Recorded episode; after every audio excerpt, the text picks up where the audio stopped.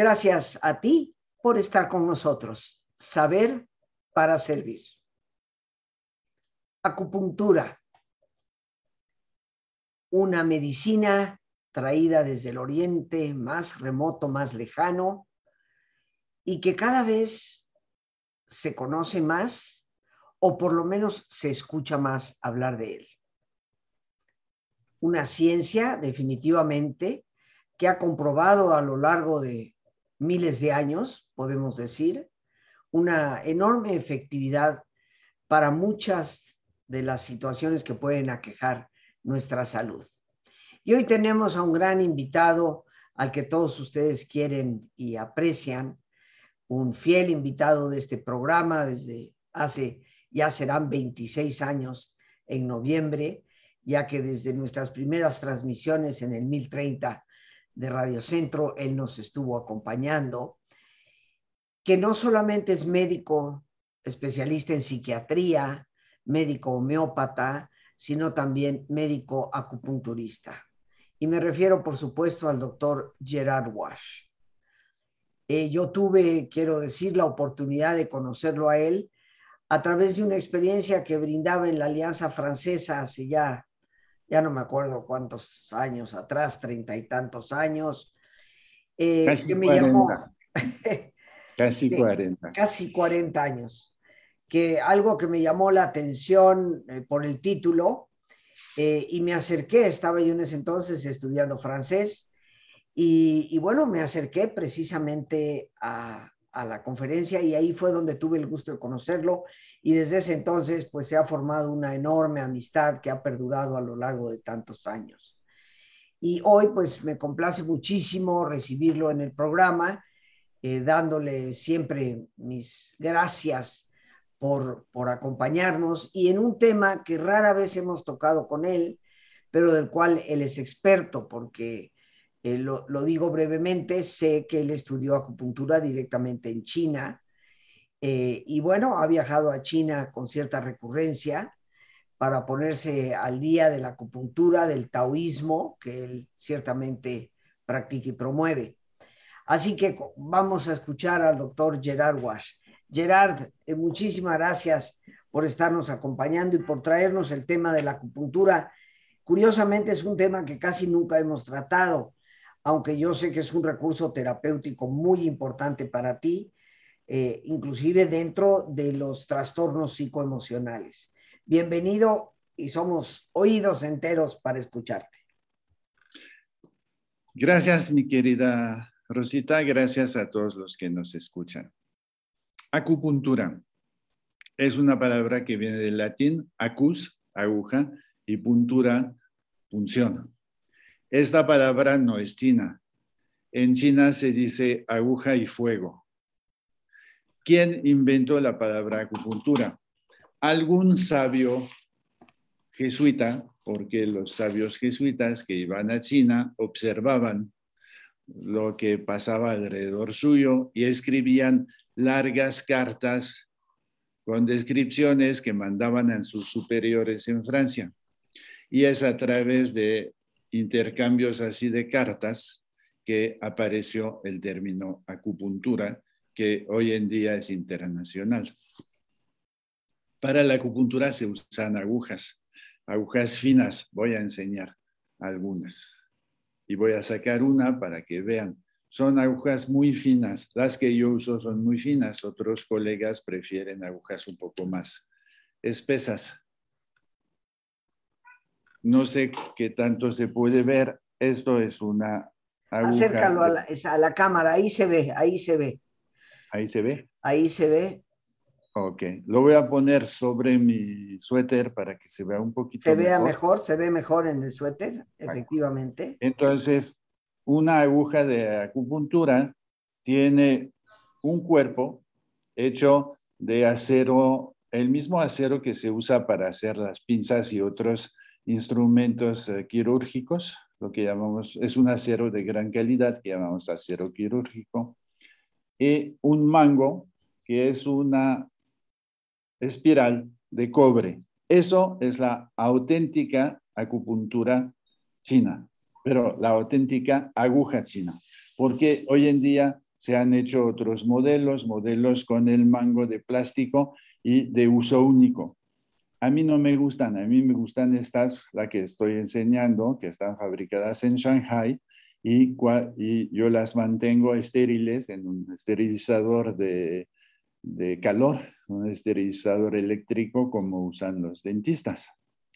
Aquí hay otra, pero esta ya, ya se ve que ha trabajado, está un poco cansada, ya no tiene el bonito color porque el calor le ha quitado su color. Eso tiene poca importancia. La importancia es que la aguja china, tal como la acabo de enseñar, está compuesta de dos metales, el acero inoxidable y la espiral de cobre. Entonces es un pequeño aparato eléctrico, un poco un pequeño aparato iónico. ¿Qué vamos a hacer con este pequeño aparato? Vamos a colocarlo en determinados puntos. Esos puntos están marcados desde hace 2000 años, de esto estamos seguros, 2100 años, porque tenemos un texto publicado en China, pero posiblemente desde mucho más. Algunos historiadores consideran que la acupuntura podría tener 4000 años de existencia. Y la acupuntura en China no es así. Eh, usada sola como la usamos en, eh, en Europa o a través del mundo. Se usa primero con la moxibución. La moxibución es acercar una especie de puro eh, para calentar puntos, pero también se usan masajes, pero también se usan sangrías, pero también se usan ventosas es decir, que la acupuntura forma parte de un grupo de técnicas que hoy en día llamamos medicina tradicional china, MTC. Sin embargo, en muchos países como México y países de Europa, a veces se usa la acupuntura sola como medicina complementaria de otras técnicas. Al rato diré para qué sirve. Por el momento veamos que se pica un punto este punto está determinado. Ahí les voy a enseñar un modelo, un pequeño modelo. Fabricado en China, se ven unas líneas y se ven unos puntos. Igual en la espalda, se ven líneas y puntos. Estas líneas, los chinos las llaman canales. Nosotros, en Occidente, las llamamos meridianos. Y los puntos en China se consideran más bien como ojo de agua, es decir, donde pones tu aguja, vas a poder entrar al canal y al flujo de energía que hay por debajo. ¿Por qué? Porque hemos de considerar que todo el concepto de acupuntura descansa sobre un concepto que no es familiar en las ciencias occidentales. Es decir, que tanto en China como en la India se considera que dentro del cuerpo de hueso y carne, o de carne y hueso, hay unos canales en los cuales circulan una energía que sería energía cósmica, una energía que se puede activar con la respiración. Y hay muchas técnicas de respiración que se usan en los tratamientos chinos. Entonces, pongo una aguja en un punto, según el concepto chino, llego a, la, al río de energía que pasa por debajo y gracias a esto puedo influir o acelerando o frenando o aumentando o bajando la intensidad de la energía. Y esto sería la explicación de la acupuntura. En términos más occidentales se ha buscado otras razones se considera que cuando picamos estamos creando descargas de neuromediadores, especialmente de endorfinas, y que eso sería una de las razones de la efectividad de la acupuntura. Esta efectividad de la acupuntura no todo el mundo la reconoce.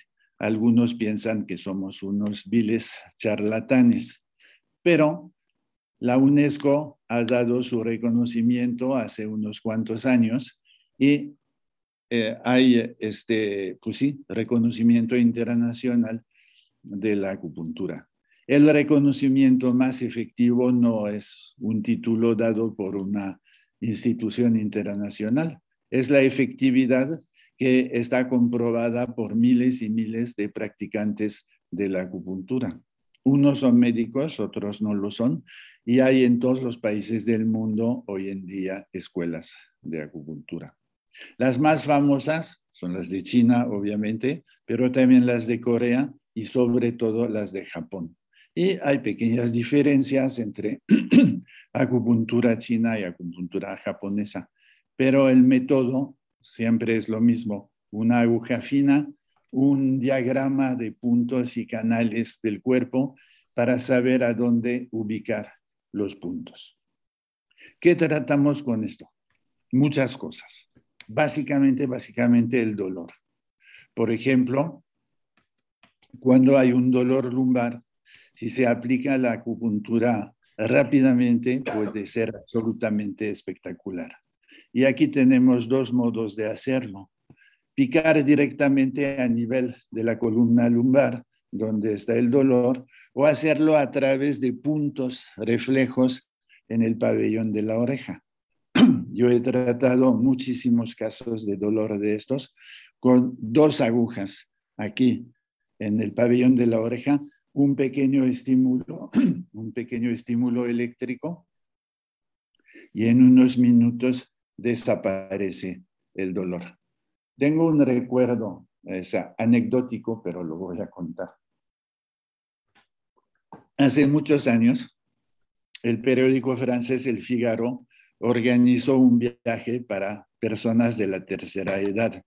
Llegaron de París el viernes en la tarde, el viernes en la noche tuvieron una cena en la casa del embajador y el sábado en la mañana, imagínate, después de 12 horas de vuelo, llegar, cenar y al día siguiente esto fue, se esto fue Un viaje, esto fue un viaje de París a Beijing.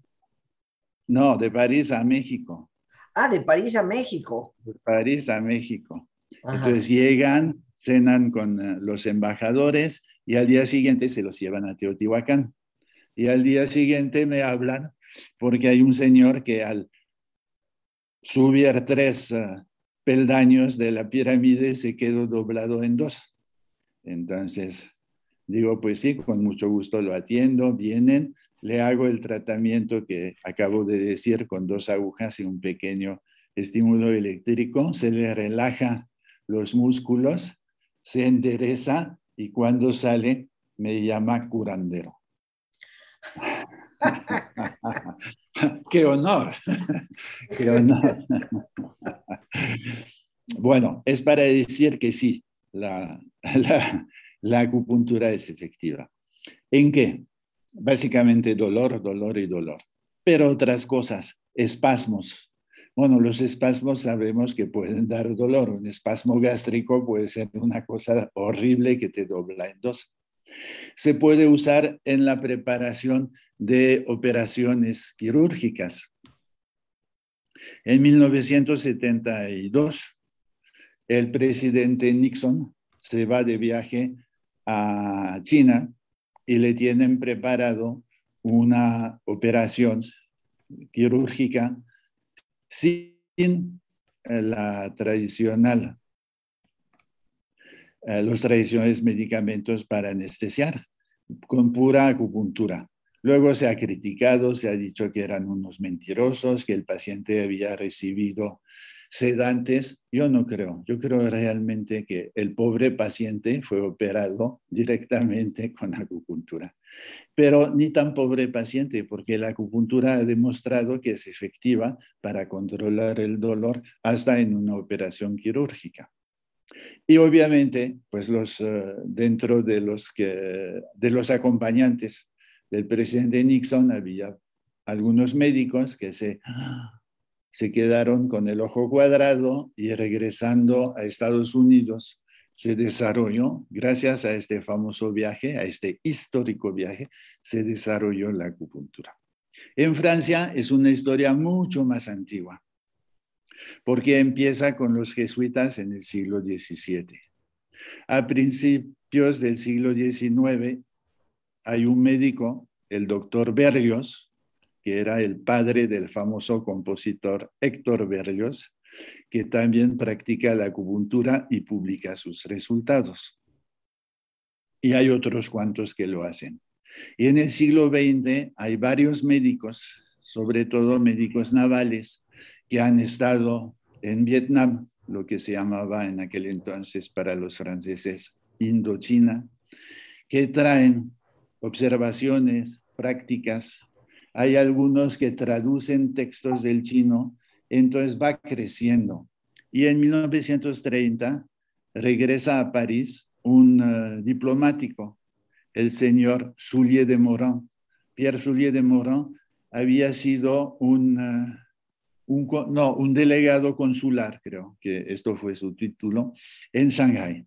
Y regresa con muchos conocimientos, y en especial con un conocimiento que nadie tenía de los textos sobre acupuntura, porque él leía el chino.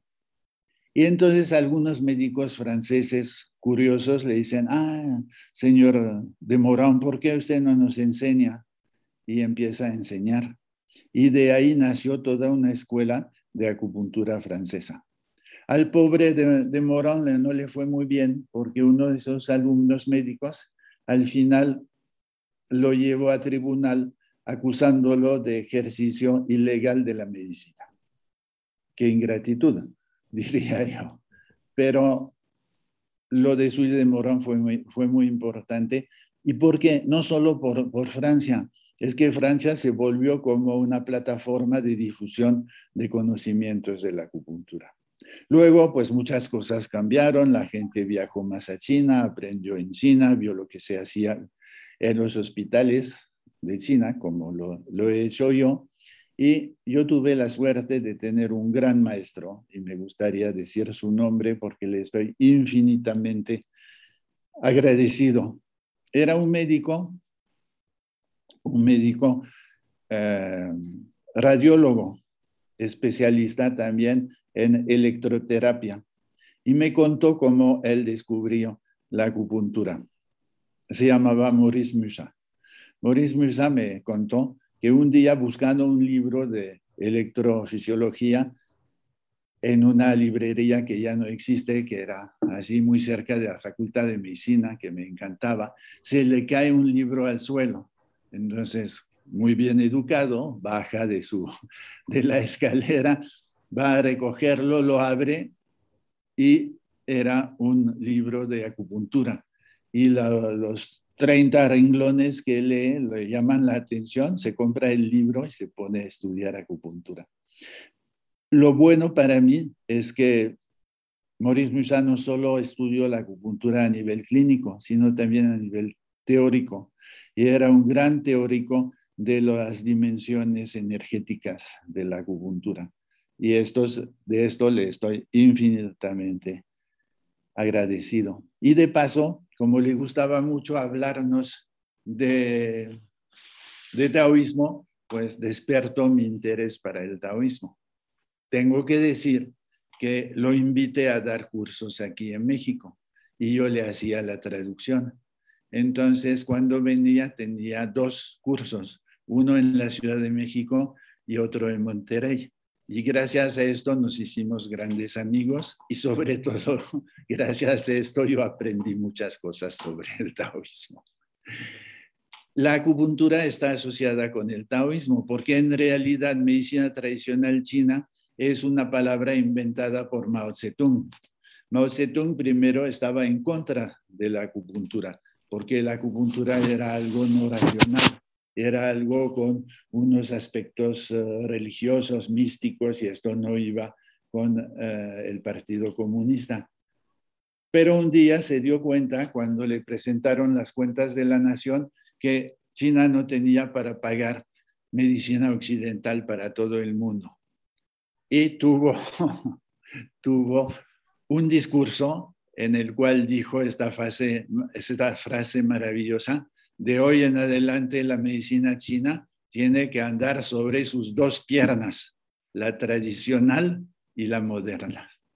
y yo estoy infinitamente agradecido al presidente Mao que no haya destruido la acupuntura, lo que nos permite hoy en día seguir usándola y sobre todo seguir teniendo acceso a los textos fundamentales que son los textos de hace como 2100 años. Pues sí, sí que tienes razón para estar agradecido, porque como tú bien lo sabes, mi querido Gerard, Mao destruyó todo lo demás en China. Hasta, Exacto. hasta la educación misma, ¿no? Llegó un momento en que ya no se podía ni siquiera estudiar, algo que mucha gente tristemente no sabe, pero que como todo régimen comunista absoluto, pues eh, pasa definitivamente por la cuchilla a, todo lo que es el desarrollo de, la persona. Pero bueno, eh, ¿qué te parece si nos vamos a nuestro ejercicio de relajación eh, e inmediatamente regresamos para dar tus datos y que nos redondees este tema? Eh, yo me siento sumamente agradecida. nos has explicado el desarrollo de la, de la acupuntura y bueno, posiblemente algunas preguntitas más. Pero, queridos amigos, ¿qué les parece si nos ponemos cómodos? Cualquier posición que sea cómoda es una buena posición y si te es posible hacer el alto completo, el alto total, pues qué mejor que cerrar tus ojos. Y en una posición cómoda, con tus ojos cerrados, toma conciencia de tu respiración, del entrar y el salir del aire en tu cuerpo. Imagina cómo al inhalar, así como llevas oxígeno a tus células, inhalas también serenidad para tu mente. Al exhalar, así como tu cuerpo se libera de toxinas, imagina cómo en ese aire que sale también te liberas de todas las presiones y todas las tensiones. Respira profundamente.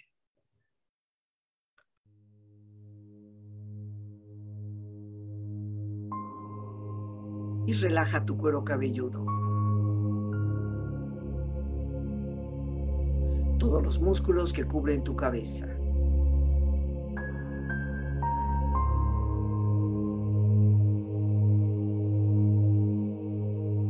Relaja tu frente. Siente la piel, la vibración de la piel que cubre tu frente.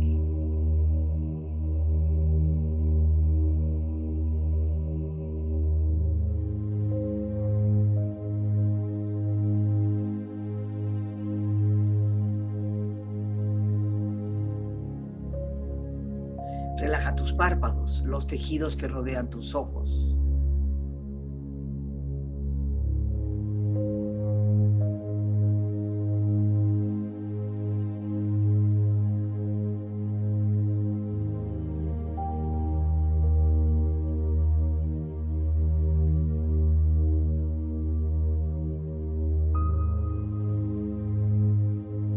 Relaja tus mejillas, toda la piel, todos los músculos cara.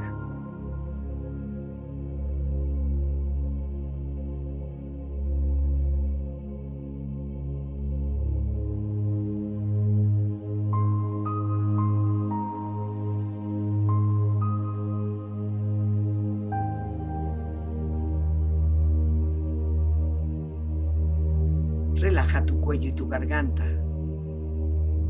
Siente su flexibilidad, equilibrio balance.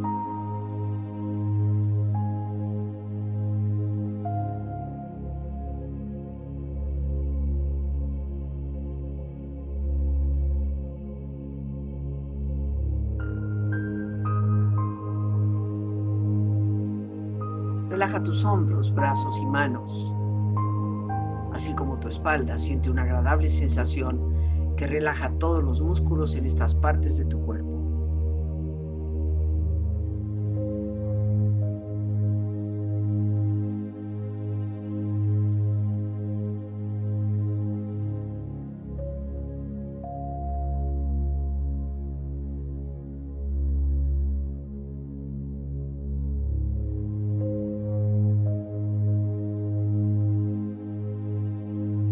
Relaja tu pecho exterior e interiormente, relajando todos los músculos, imaginando a todos tus órganos internos funcionar rítmica y saludablemente.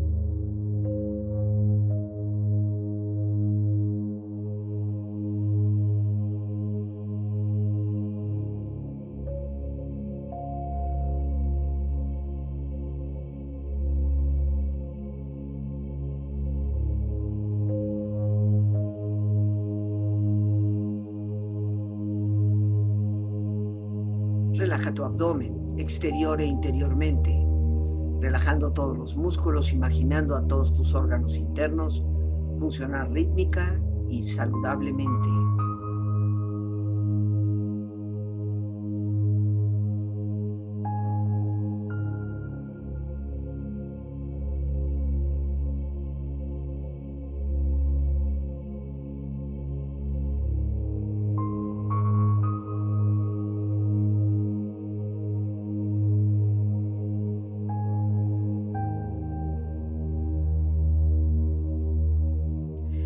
Tus muslos, tus rodillas, siente la piel, la vibración de la piel que cubre estas partes de tu cuerpo.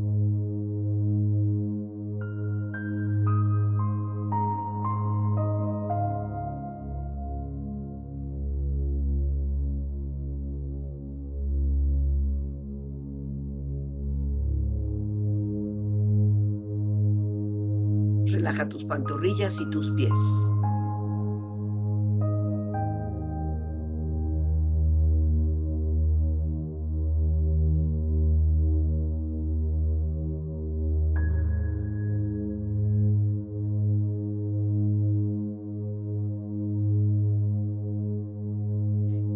Cuerpo profundamente relajado, proyecta en tu mente la imagen de un lugar ideal para el descanso. Imagina los colores, los sonidos, los aromas. Es una escena de belleza y paz. Siente estar ahí.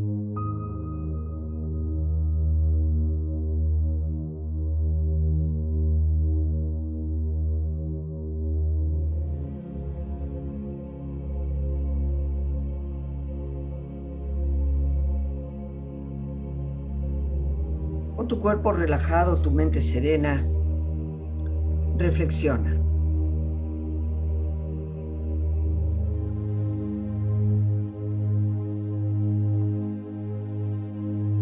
Quien conquista a otros es fuerte. Quien se conquista a sí mismo es poderoso.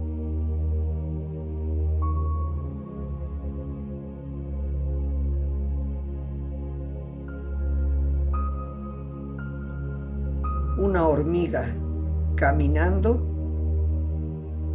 hace más que un buey durmiendo.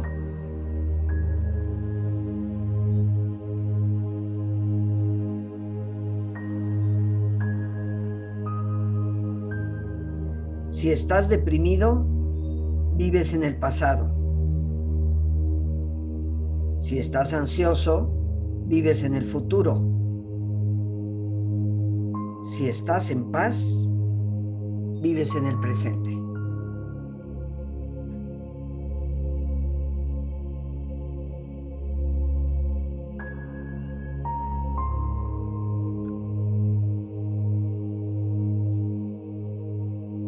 Respira profundamente.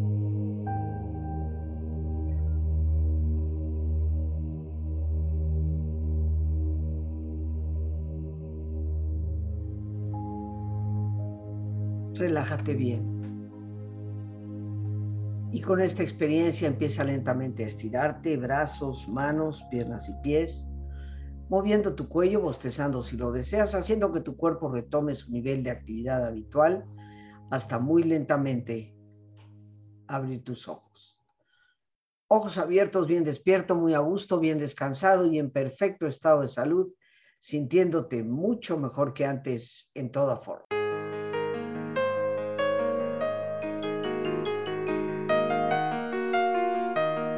Manejar el estrés, saber relajarnos y poder dormir son tal vez las tres cosas más importantes sobre las cuales debemos tener control. Te invito al taller que estaré impartiendo sobre estos temas el miércoles 22 y jueves 23 de este mes de septiembre, de 7 de la tarde a 9 de la noche. Nuestra calidad de vida depende en gran parte sobre estas habilidades. Ante la pandemia que hemos vivido, mucho cuidado hemos de tener con el desequilibrio en algunas de estas funciones. Para informes puedes llamar al 55 37 32 9104. Ahí mismo puedes enviar un mensaje vía WhatsApp, Telegram o Signal. 55 37 32 91 04.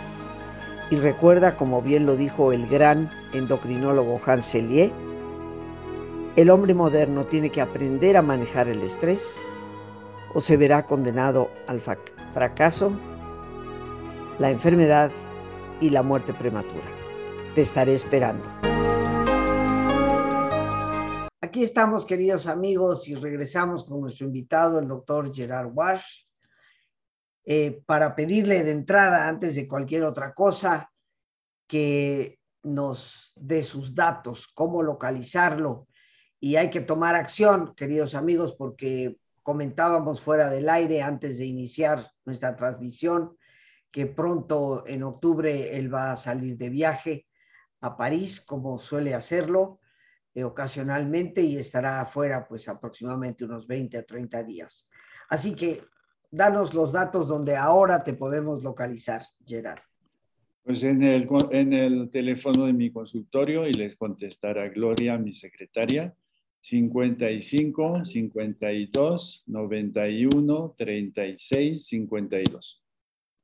Bien, ahí está Lore ya poniendo el teléfono al pie de la imagen para que las personas que deseen contactar con el doctor Gerard Wash pues puedan hacerlo, como les digo, y agendar una cita si es que lo requieren lo antes posible para antes de que él viaje o tal vez para el después de que él ya esté de vuelta. Y bien, queridos amigos, en esta les recuerdo que él es médico psiquiatra, no solo médico acupunturista, es médico psiquiatra.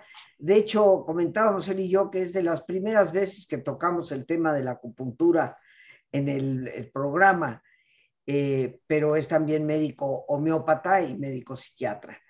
Bien, mi querido Gerard, como te habrás fijado y tú lo sabes muy bien, eh, nada más digo esto, he utilizado pensamientos de Lao Tse, el padre del taoísmo, en nuestra relajación.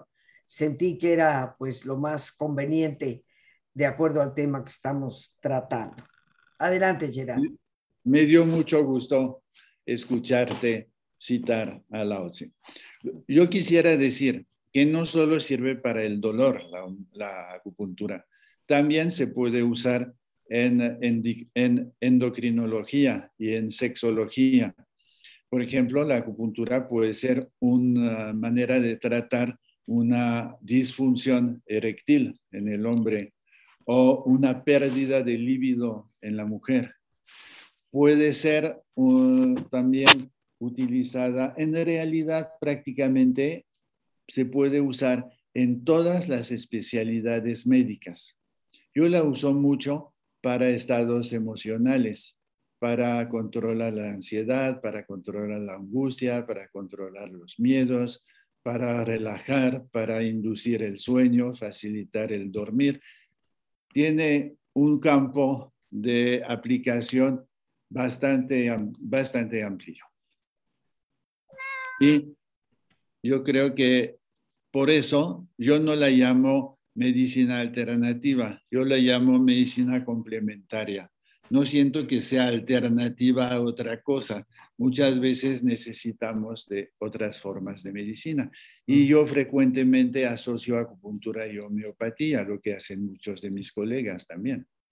Eh, si los más tradicionales, como en ciertas eh, clínicas de acupuntura china que existen aquí en nuestro país, en México, Mm, algunos colegas prefieren usar medicamentos chinos, plantas chinas.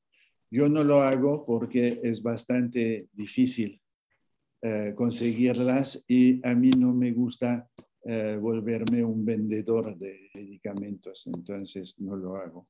Pero sí asocio fácilmente la, acupuntura con la homeopatía y con algunos ajustes eh, vertebrales, como se hace en fisioterapia. Bien, pues Gerard, yo creo que nos has dado un tema muy amplio, muy completo, sobre todo respecto a la historia de la acupuntura, de, hecho el origen de la palabra, yo lo desconocía, eh, y bueno, las diferentes formas en que se puede utilizar.